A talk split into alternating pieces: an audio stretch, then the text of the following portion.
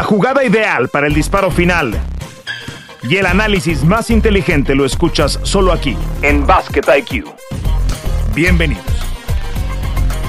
Bienvenidos a Basket IQ. Qué gusto regresar con ustedes para esta temporada 23-24 de la NBA que arrancó el día de ayer. Estamos grabando esto eh, un día después de que hayan debutado los cuatro contendientes en la conferencia del oeste, los Lakers, los Nuggets, los Suns y los Warriors. Hoy junto a Miguel Ángel Briseño, junto a Rigo Plasencia, Fernando Tirado, por fin llegó el día. Fue el verano digerible con el Mundial, diría yo, con el Mundial que se disputó allá en Asia, pero nos hacía muchísima falta el que arrancara la temporada con tantos canjes que me parece han reconfigurado el mapa de competencia de una forma muy, pero muy interesante. ¿Cómo andas, Miguelón? Muy bien, Fer, emocionado porque está de regreso la NBA. Sí creo que se hizo un poco más digerible el, el, verano y tanto manoseo por Damian Lillard. A mí, la verdad, ese cuento de Damian Lillard ya me tenía hasta el copete, ¿no? O sea, que si iba a Jaques, que si no iba a Jaques, que si iba a Tyler Hero, que si no iba a Tyler Hero, que si quería, no quería. Y al final creo que sí sorprende esa carambola de tres bandas, ¿no? El, tema de, de Lillard a, Milwaukee y, y cómo este, Drew Holiday primero va a Portland y un día después termina eh, rebotando hasta Boston, eso lo configura muy bien, pero sí, este, la verdad es que muy emocionado, y eh, también impresionado por la manera en que retomó la temporada los Denver Nuggets, pero ya entraremos en materia. El drama que no termina es el de James Harden, que regresó a Filadelfia el martes por la noche con sus maletas listo para el juego contra los Bucks de este jueves, el sábado contra los Raptors, pero ahora el equipo le ha dicho que, que no viaje con el equipo. No sabemos en qué va a terminar esa historia. Yo sé que traes ahí un chismito, Miguel, de lo que ocurre alrededor de James Harden y más adelante vamos a platicar de eso porque en eso eres especialista, te pinta solo. Mi querido Rigo, qué gusto saludarte, bienvenido a Basket IQ, ¿cómo andas? ¿Cómo están, Fer, eh, Mike y a todos los amigos? Bueno, pues fíjate, además se hizo muy interesante este momento de la NBA por la WNBA, ¿no? También creció en ratings impresionantes, las seis es lo que hicieron. Eh, eh, me parece que también eh, algún día tendremos que platicar de esto y lo que está ocurriendo en el fenómeno de la WNBA, que por cierto, Golden State ya tendrá equipo femenil, ¿no? Eso también es una gran noticia dentro del básquetbol. Y como dice Mike, ¿no? Fueron tantos manoseos que que luego ya uno se sentía en algún metro de alguna ciudad donde hay bastantes eh, personajes dentro del vagón, ¿no?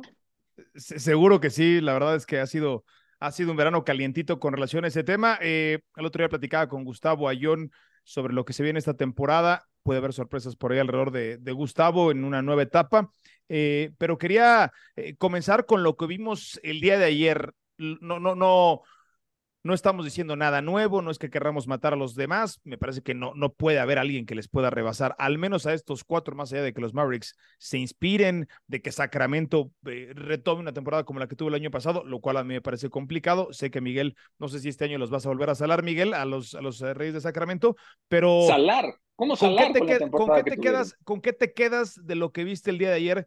Entre, voy a arrancar con el más reciente, entre Suns y Warriors. Qué partido tan entretenido. A mí me queda claro, Miguel, que estos partidos de noche inaugural se juegan diferente, ¿eh? sabiendo que es un partido a nivel nacional, con la llegada de Chris Paul, como que sí quieren mandar un mensaje a los equipos. ¿Con qué te quedas de noche, Miguel? Que, bueno, me quedo con, con, con la poderosa ofensiva y la cantidad de, de, armas, ¿no? Que tendrá el equipo de Phoenix, ¿no? O sea, fueron 32 de Booker, que lo vi por cierto, Devin Booker ha mejorado considerablemente su defensa año con año y ayer, tal vez es un partido, no puede ser una muestra tan representativa de la, faceta de Devin Booker en, la parte defensiva.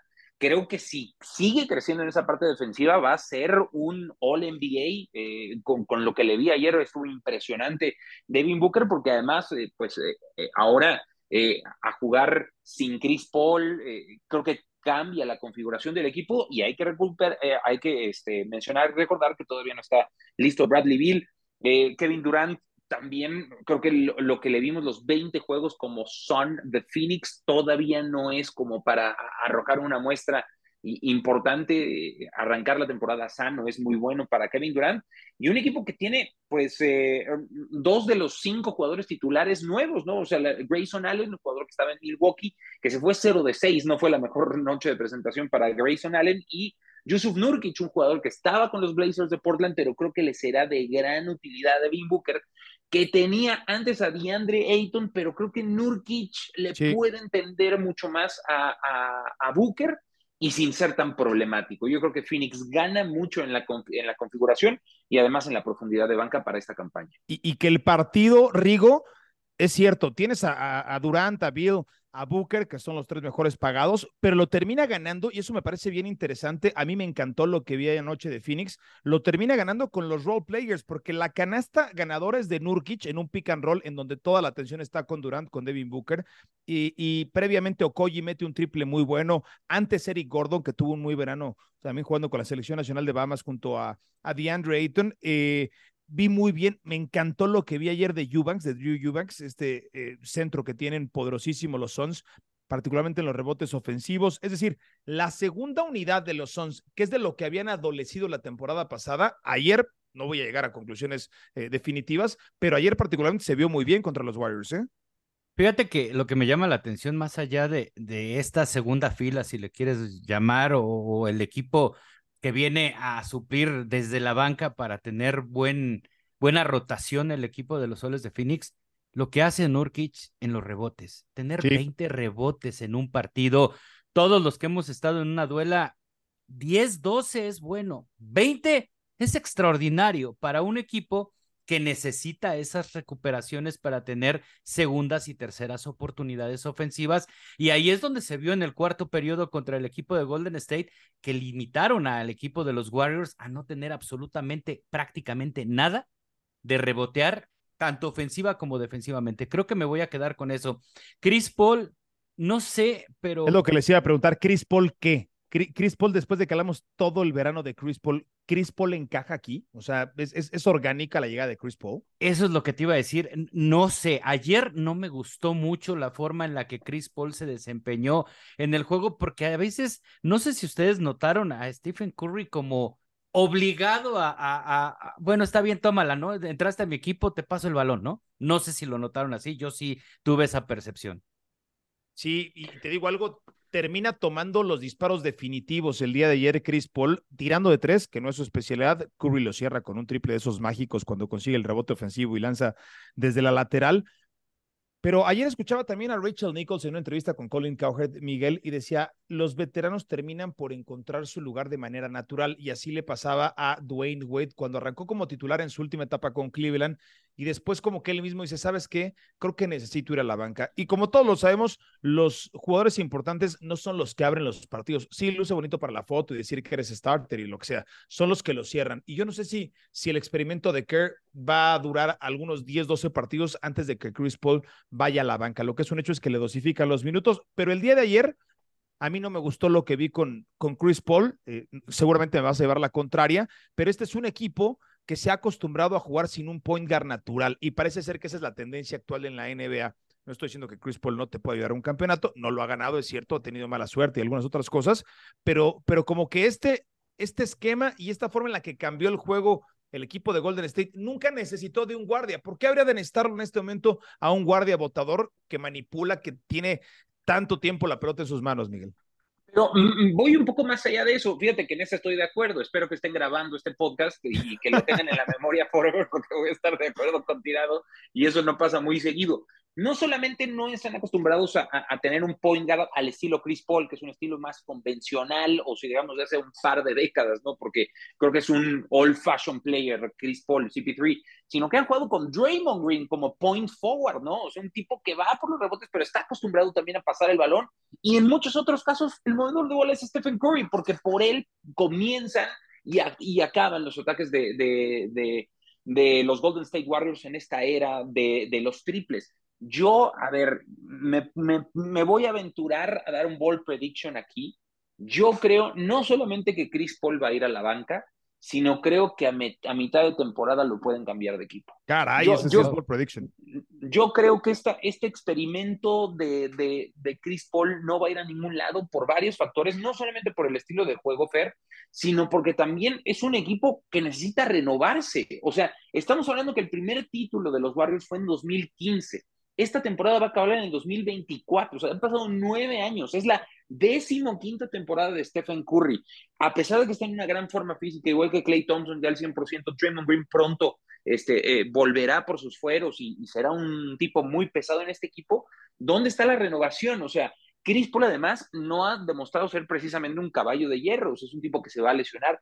Yo no sé hasta dónde va a dar esto, para mí no embona, para mí no, no va bien, porque además, súmale otro granito, Fer, Chris Paul no es un triplero, o sea, no solamente porque ayer se haya ido 0 de 6, no es un tipo que tire de 3 como Wiggins, ¿no? O sea, Wiggins sí te puede meter 3, 4 triples en un partido y no se va a incomodar por ese estilo. O sea, a mí no, para mí es incompatible Chris Paul con estos Warriors en esta versión de veteranía ya de esta dinastía. Los, los, los IQs basquetbolísticos y como se llama nuestro show, eh, pues suelen encontrar las formas, ¿no? Y evidentemente Kerr lo hizo por algo, pero yo también voy contigo. A mí no me gusta este experimento. Y voy más, voy más allá, Miguel. Esa temporada en donde ganan, a ver, corrígeme si me equivoco, empieza en 2014, ¿no? O sea, es 2014-2015 cuando ganan el título. Claro. O sea, este equipo tiene una década jugando con la misma base prácticamente. Veremos qué tanto cambia cuando regrese Draymond Green. Eh, me parece que eso también va a abonar mucho. Pero dos jugadores, o sea, Chris Paul Curry, Thompson, Draymond Green y Kevon Looney, que ese sería el starting lineup, o, o, Wiggins, no, no sé cómo va a embonarlo porque Chris Paul le llega a quitar el lugar a alguno de estos. No lo sé, tampoco me tiene tan convencido cuando tienes que jugarles a equipos de up tempo como los Suns, como le tienes que jugar al equipo de los Nuggets, como le tienes que jugar a Warriors, pero como le tienes que jugar a Sacramento. Todos los de California son bien competitivos esta temporada. Y, aprovechando el tiempo, porque ya llevamos un buen rato en esto, te pregunto, Rigo, ¿qué te gustó el día de ayer de los Lakers a pesar de que perdieran? ¿Ves signos positivos? Porque mucho me parece ya también muy fatalista en el análisis de los Lakers, de que si LeBron no jugó bien, de que si LeBron tiene que eh, disputar más minutos y que si no juega tantos minutos necesitan otra versión de Anthony Davis. ¿Qué conclusiones sacas de lo de los Lakers de ayer? Pues mira, este, ahora sí que los Lakers, de hecho yo los voy a poner al ratito en un tema, en una situación donde vamos a generar hasta más polémica. Pero ¿sabes lo único que sí me gustó de los Lakers el día de ayer? La resiliencia que tiene este equipo. LeBron James sigue siendo un jugador que te eleva un poco el nivel.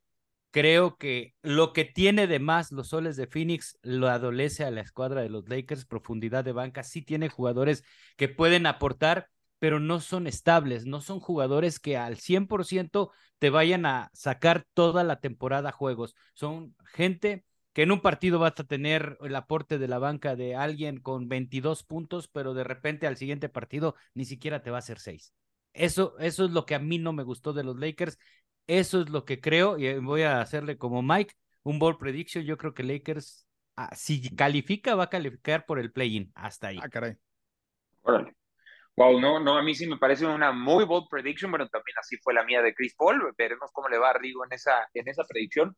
Eh, hay un tema con los Lakers. LeBron James, vi esa estadística ya en el último cuarto, seguramente se modificó hace, algo hacia el final del partido. Cuando estuvo en la duela, plus minus de más 7 los Lakers. Cuando estuvo sentado, menos 14. Y hoy Dave McMenaman, el hombre que lleva la fuente de los Lakers, revela que Darvin Ham y Rob Pelinka hablaron con el entrenador personal de LeBron James y acordaron que su promedio de minutos no debe rebasar los 28-30 por partido. ¿eh?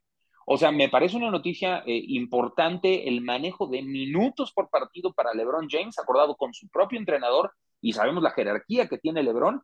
Eh, y esto va un poco de la mano con lo de Chris Paul. O sea, LeBron y los Lakers, otra vez coincido, no sé qué está pasando de tirado, estoy coincidiendo mucho contigo, este, no vamos a sobre Se llama, se llama madurar, se llama aprender. Cállate, güey. Mira, yo creo que no debemos sobre reaccionar porque los Nuggets son el candidato número uno al título. Los, los Lakers mejoraron su equipo con respecto a la temporada pasada. Van a tener un buen año. Para mí, se van a meter fácilmente entre los seis primeros directo a postemporada. Y el elenco que viene de la banca para ayudar a LeBron James, con Chris Wood, con Hachimura, este, con el propio Gabe Vincent, que ayer no le fue muy bien, también tendrá que acoplarse a todo esto. Creo que los Lakers pueden estar tranquilos, van a ser un equipo fuerte. Para mí, los top cuatro en el oeste son sí Phoenix, sí Denver, sí Lakers y Sacramento. Sacramento, yo no sé por qué me lo terminas peluceando, Fer, una y otra vez. Para mí, los Warriors no son top cuatro en el oeste creo que todavía no es su momento. ¿eh? Ah, ese, es, la verdad que el, único argumento después de la elección de la temporada pasada. Creo que todavía no es, no es su momento. Eh, es un equipo que, que está pasando por dolores de crecimiento. quizás, quizás me equivoco y, puede ser la gran sorpresa de la temporada, porque insisto, los cuatro de California son bien poderosos. no sería sorpresa, güey. Que te, es, es, lo, que menos ocurre en realidad, Miguel. Es lo que menos ocurre. Oigan, eh, y, bien rápido, porque lo tenemos que tocar, porque es el campeón, no es el más mediático, ciertamente, pero pues así como que se viera muy mal Jokic después de que estuvo viendo caballos todo el verano y que dice que no tocó la pelota, que Jamal Murray dijo, yo creo que no la tocó cuando él había, había comentado que la había tocado en par de ocasiones. Eh, los Nuggets no van a ninguna parte. ¿Sí, sí siguen siendo, Rigo, el, el candidato para revalidar el título? Mientras tengas a Nikola Jokic, me parece que es un equipo sumamente fuerte, un equipo que cuenta con el talento suficiente para arropar me atrevo a decirlo, uno de los cuatro mejores jugadores que hay actualmente en la NBA. No quiero quitarle su lugar a LeBron, pero LeBron al final del día ya, ya está yendo de salida. Aunque tenga los mejores entrenadores y las mejores dietas, el padre tiempo no perdona. Y pues por ahí te encuentras a, a otros jugadores que puedan con esta edad ser candidatos a ser grandes, pero Nikola Jokic me parece que mientras esté sano, mientras siga tocando el balón alrededor del equipo de los Nuggets de Denver, veo muy difícil que alguien se les ponga al tú por tú, aunque yo creo y, les va a costar mucho, sobre todo ya llegando a enfrentar a equipos del este por cómo juegan los equipos del este, que ya estaremos platicando un poquito más adelante, de los que son los cuatro candidatos a llegar al top cuatro, ¿no? De la conferencia del este hijo, hacer back to back en cualquier deporte profesional es todo un tema. Eh, Complicadísimo. Lo describe, Bill Simmons como la enfermedad del más en su libro The Book of Basketball, ¿no? Quieres más dinero, si eres jugador de rol, quieres más minutos, quieres más protagonismo, quieres más tiros, quieres mejores estadísticas, quieres más todo, ¿no? The disease of more. Eh, y me parece que los Nuggets quizás también pudieran enfrentar eso. Parece que es un equipo muy maduro en un mercado que no es el más atractivo y eso les pudiese beneficiar. Pero eh, la, la NBA como que todavía no encuentra cómo descifrar a, Nikola Jokic, por eso es que se han reconstruido muchos otros equipos, pero si este equipo, como dice Rigo Miguel, se mantiene sano, si Jamal Murray llega en una buena versión a la postemporada, sí hay que señalarlos como los favoritos, ¿no? No, no, no, o sea, eh, creo que fue muy, muy modesto Rigo al decir que uno de los cuatro, eh, Nikola Jokic, es el mejor jugador de la liga, o sea, no, no hay duda de eso, o sea, eh, Quería ser humilde, Mike.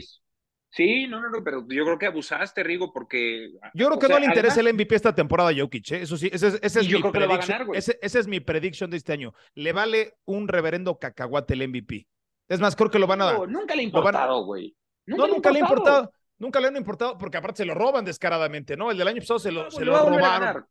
Para mí lo va a ganar Jokic otra vez y regresan los cinco. Yo creo que esa, eh, el ejemplo que pones es, es, bueno, pero ahora sí te equivocas, o sea, el disease, el disease of more. ahora sí te equivocas. ¿A, ellos no les pega el disease of more? No, no les pega, güey, porque si tienes a tu superestrella, si tienes a tu superestrella, que le vale madres, que es un 9 to 5 de las duelas de NBA, o sea, Jokic no le interesa el más y más. Él le gusta ir a su oficina y que acabar temporada para irse a los cabellos y hacer, pero no por eso deja de hacer bien su trabajo. Regresan los cinco titulares, o sea, regresa Gordon, Porter, Jokic, Murray y KCP, y todos regresaron muy bien. Solamente se les fue Bruce Brown, pero Christian Brown va a tomar su silla, crece, ayer le puso un tapón a LeBron James impresionante, el tipo físicamente está entero, va a ser el sexto hombre de, de estos Denver Nuggets. Crece Reggie Jackson, tuvo una buena carga de minutos con 24 y 8 puntos. Este Peyton Watson parece que va a tener más participación, igual que Signagy. Los Nuggets no, no, no tienen problema, güey. O sea, no tienen ni comezón los Denver Nuggets. Son... Para mí van a ser los sembrados número uno del ¿Y oeste sabes... y, y Jokic va a ser el MVP. ¿Sabes qué, Mike? Kentavious Catwell, eh? Cuidado con este jugador que puede aportar muchísimo en esta rotación. Muchísimo. A ver, eh. yo, yo, yo no creo que vaya a ser Jokic. Dice Miguel que va a ser Jokic el MVP. Rigo, ¿tú quién crees que va a ser el MVP? No, yo creo que va a ser Yanis, ¿eh? Me voy a subir contigo, ¿eh? Yo también creo que va a ser Yanis. Va a haber Sobre todo como lo arroparon en la, y por la historia, por la historia, la historia de, de, de, Lillard y Yanis juntos. La gente está cansada de ver la Embiid, la Jokic. No va a ser ni Embiid, no va a ser Jokic y se lo van a dar a Yanis. No hay ningún gringo que compita este año, ¿no? no, o sea, no, en eso sí coincidimos. No hay, no hay ningún norteamericano que compita por el MVP este año, ¿o sí? No. Pues eh, no, norteamericano. A menos de que quieras poner a Curry, ¿no? Para que le sigan dando su legado, pero no, no creo. Ya Curry no, también No creo. es alguien que tiene que darle la estafeta a Jimmy más. Butler, tal vez Jimmy Butler de los, de los estadounidenses, el que más podría competir cargando otra vez con el Miami Heat. Eh, O Booker, de- ¿no? Booker. eh, Digo, Booker, no. Tatum amenazó la, la temporada pasada, me- media temporada, ¿se acuerdan? Sí, sí, sí, sí. Tatum por ahí podría ser también de los, de los, de los gringos. Eh, por ahí se nos está olvidando Doncic, ¿no? Que también va a cargar. Sí, sí, pero yo te decía de los gringos. O sea, sí, la, la batalla sigue siendo entre esos cuatro, ¿no? Entre Jokic, Sí. Doncic, Embiid y, y Giannis. y Yanis. Yo, yo, a- además, si quieres historias, Fer, ¿qué te parece la historia de el año pasado se la robaron a Jokic y ahora con el mejor récord del oeste te lo damos de regreso tu tercer MVP ese que te robamos la temporada pasada? O sea, ¿Sabes para mí la Miguel? historia está pintada la de Jokic otra Te estaba sirviendo la mesa para que leas con otra pinche ball prediction de estas mafumas y que me dijeras que es DeAndre Fox, güey. O sea, que, que, que, que DeAndre Fox es el Fox, gallo. De'Aaron Fox. Perdón, De'Aaron Fox es el gallo para ganar el MVP con Sacramento. No, no. No, no, no, ya es suficiente tengo contigo diciendo que Sacramento no es su momento. 50 victorias la temporada Está pasada. no es su bien. momento. Imagínate, tiene dolores de crecimiento, 50 victorias. Pregúntale, que le, que le Para pregunten a Boston 60 cuántas este temporadas, que le pregunten a Boston cuántas temporadas de 50 victorias les ha costado y no han ganado las No, no, pero de NBA. no puedes decir que un equipo que gana 50 veces tiene dolores de crecimiento, pues. O sea, no mames. No, no, o sea, bueno, es la, es la primera temporada que ganan 50 veces o llevan tres temporadas ganando 50 veces. No, no, no, pero dolores de crecimiento no han Bueno. tenido. Pues es que todavía están en la adolescencia. Oye, hablando de temas de la, del MVP Oye, en, en Las Vegas Sí. rápido, ponen a Anthony Davis dentro de los top 10, ¿no? Para llevarse el MVP, ¿no? No, ahí sí yo, yo estoy fuera. No, no, ese, ese Son es- Jokic, Giannis, Luka Doncic, Jason Tatum, Embiid, Durán, Booker, Curry. El, Jimmy el único Butler. que les podía, el único que les podía hacer Mella Rigo era ya Morant, y como no va a poder calificar para el premio por todos los partidos que está suspendido, Es pero creo que era el, era el único que les podía hacer Mella, ¿no? Qué bueno que no está aquí Toño, si no se enojaría porque ese es su jugador favorito.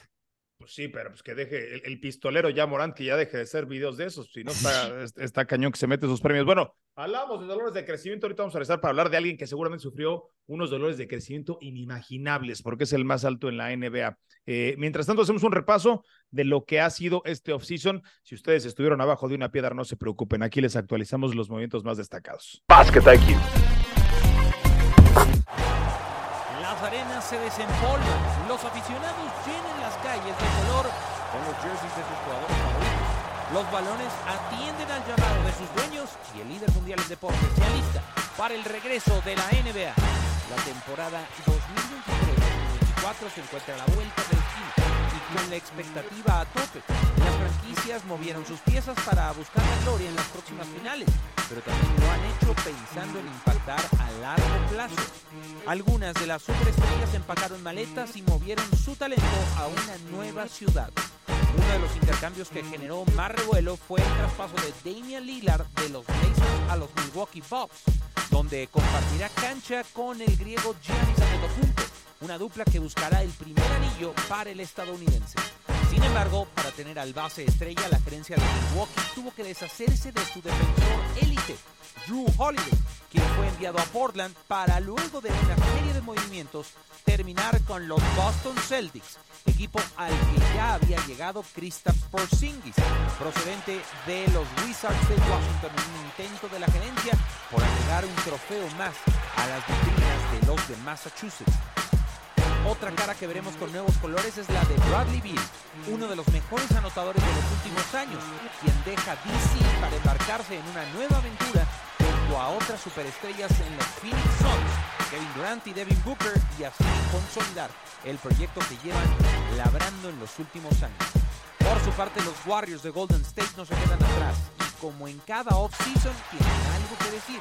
En esta ocasión se hicieron de una leyenda de la NBA, el base Chris Paul, quien al igual que otros en la lista se encuentra en la lucha por su primer título y al lado de Stephen Curry y Klay Thompson tendrá mucho que demostrar. Todo está listo, los equipos renovados y con altas expectativas. No se pueden perder la mejor liga de baloncesto, la NBA, a través de las pantallas de ESPN y de Star Plus.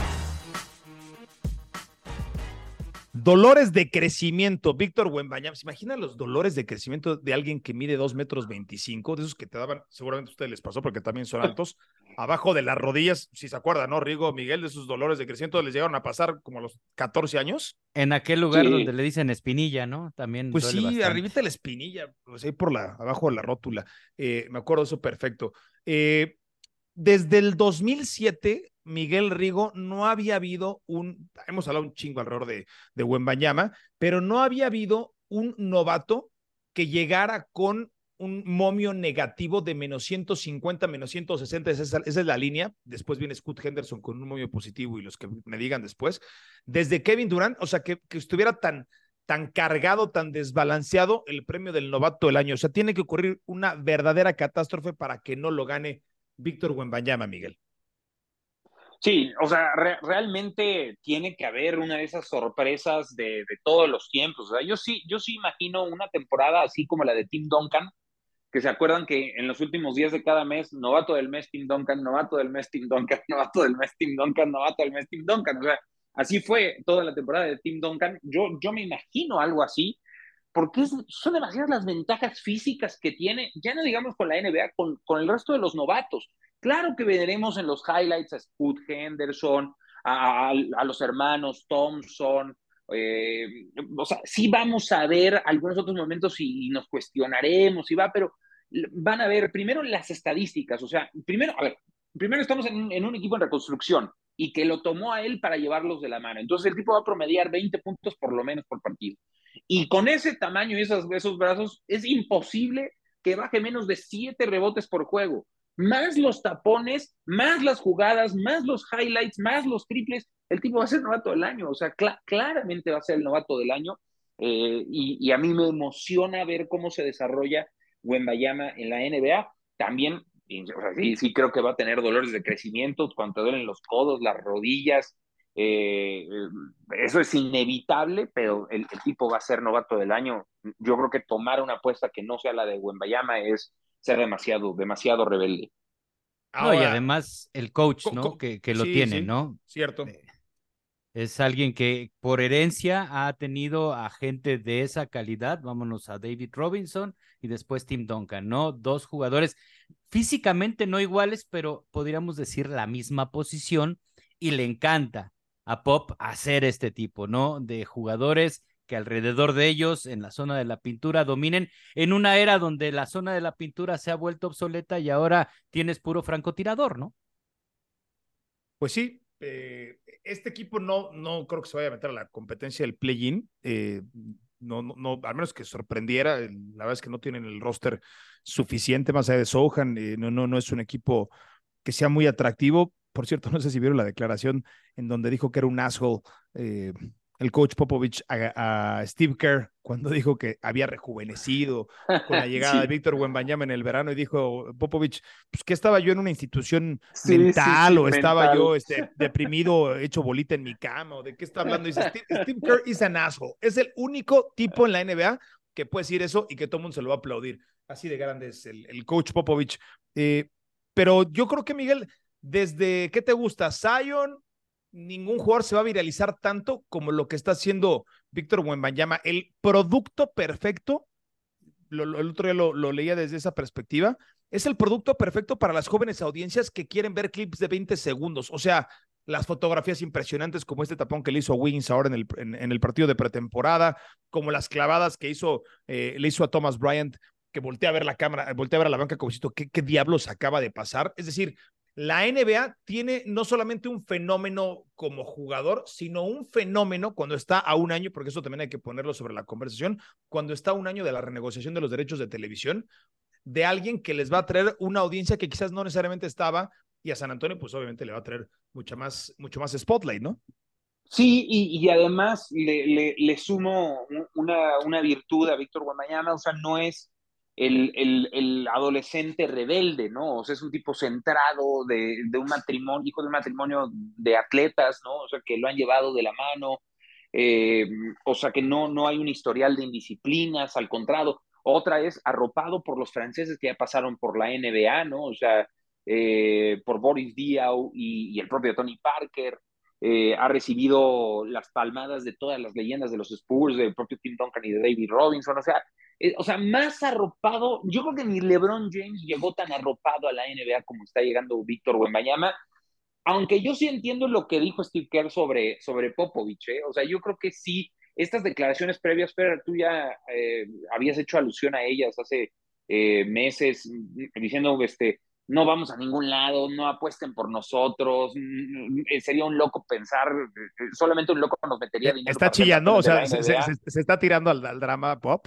Pero eso, a eso se refería Steve Kerr cuando ya estaba un poco amargado, ¿no? O sea, que, rejuveneció por llegar a Miami, pues, porque hoy tiene, pues ahora sí que un motivo para competir en la NBA, ¿no? O sea, con, con Sohan, con Julian Champagne, o sea, tiene, tiene un buen equipo San Antonio como para construir algo y que en algún momento cuando decida retirarse o irse este Popovich, pues no quede mm, solamente este, ruinas, ¿no? De lo que algún día fue San Antonio, porque ya pasó hace un ratito la última temporada este, exitosa de los Spurs esto va a quedar para, para los anales de la historia, pero hace dos, hace cuatro años cuando llegó Zion a la liga decíamos, Zion se puede convertir en un Mount Rushmore o al menos en un top 10, top 15 de, la historia de la NBA, eso no va a pasar.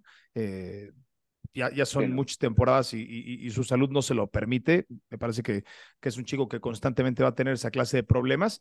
Pero hoy, eh, antes de que juegue su primer partido en la NBA, porque este partido del día de hoy, nada más porque, porque una, no es americano, y, dos, porque está jugando quizás en el mercado más pequeño de toda la liga, como lo es eh, San Antonio.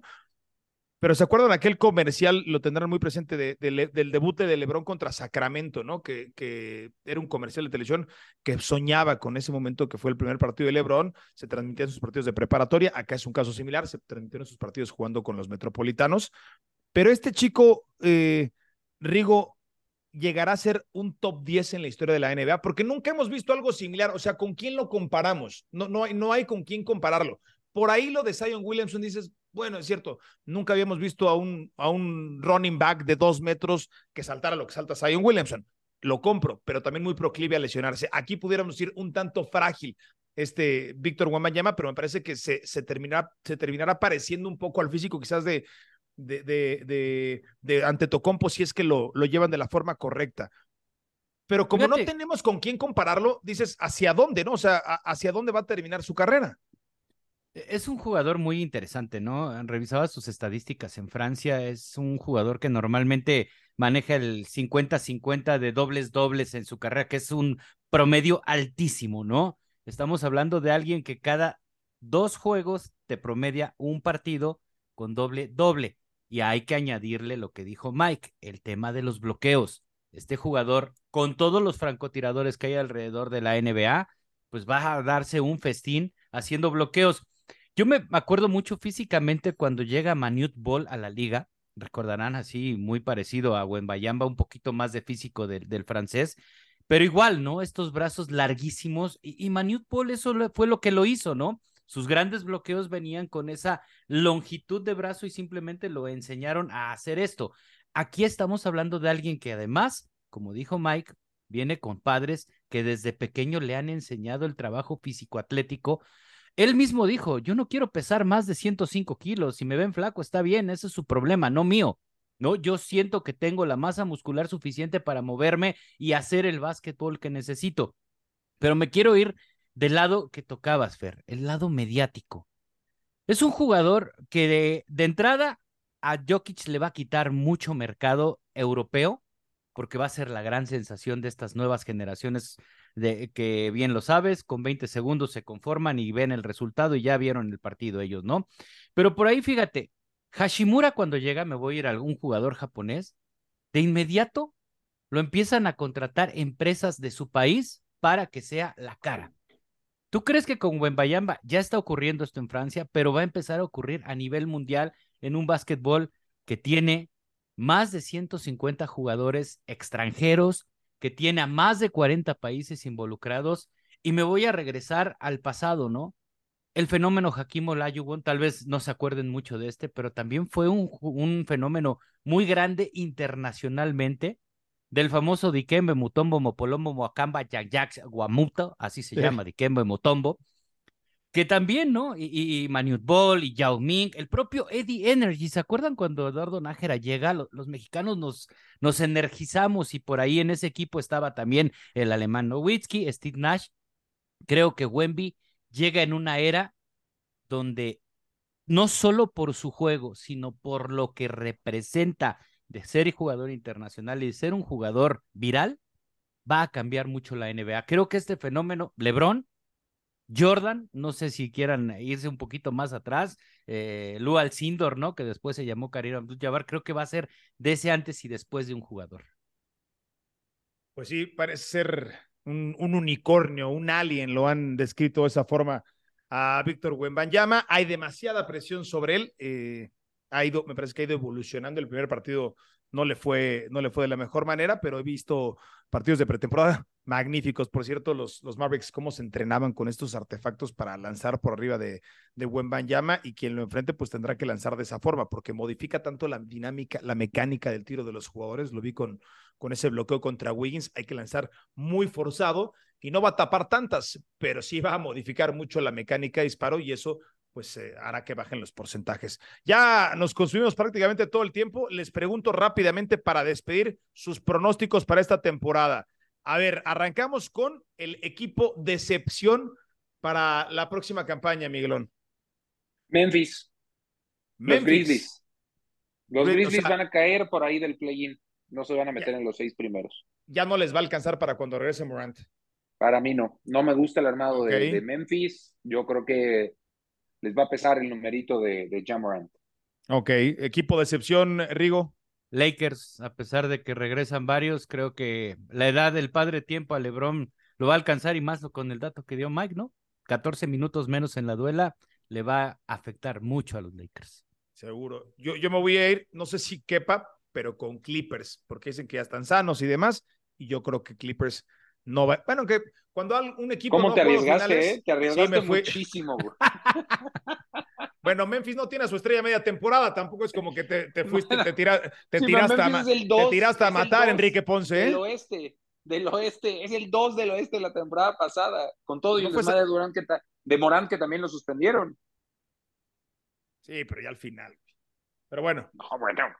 Bueno, ya me fui con los Clippers. Bueno, ¿Me vas a dejar decidir o qué? Voy a ir con no, los Clippers. No, dale, lo que tú quieras, Rey. Coach del año, coach del año, ar arranco yo. Me voy a ir con Frank Vogel para este año. ¿Tú, este Rigo? Híjole. Um, yo, ¿sabes qué? Me voy a arriesgar con Steve Kerr. Va a ser algo bueno con el equipo de Golden State sin que lleguen a ser campeones. Ok. Steve Kerr que lo ha ganado múltiples ocasiones el coach del año, Miguel. Mar Deñó, el coach de Oklahoma City, Son Oklahoma, wow. Oklahoma City Thunder. Yo creo que él va a ser el coach del año porque veo al Thunder ganando arriba de 45 partidos. El pick de conocier, el pick hipster de, de Miguel. De, Perdón de por milagro, de, milagro, de milagro no me dijo un coach de la G-League que va a subir a la NBA y va a ganar Perdón por el, ser culto. El, el, premio. Gracias, mi, mi brujo.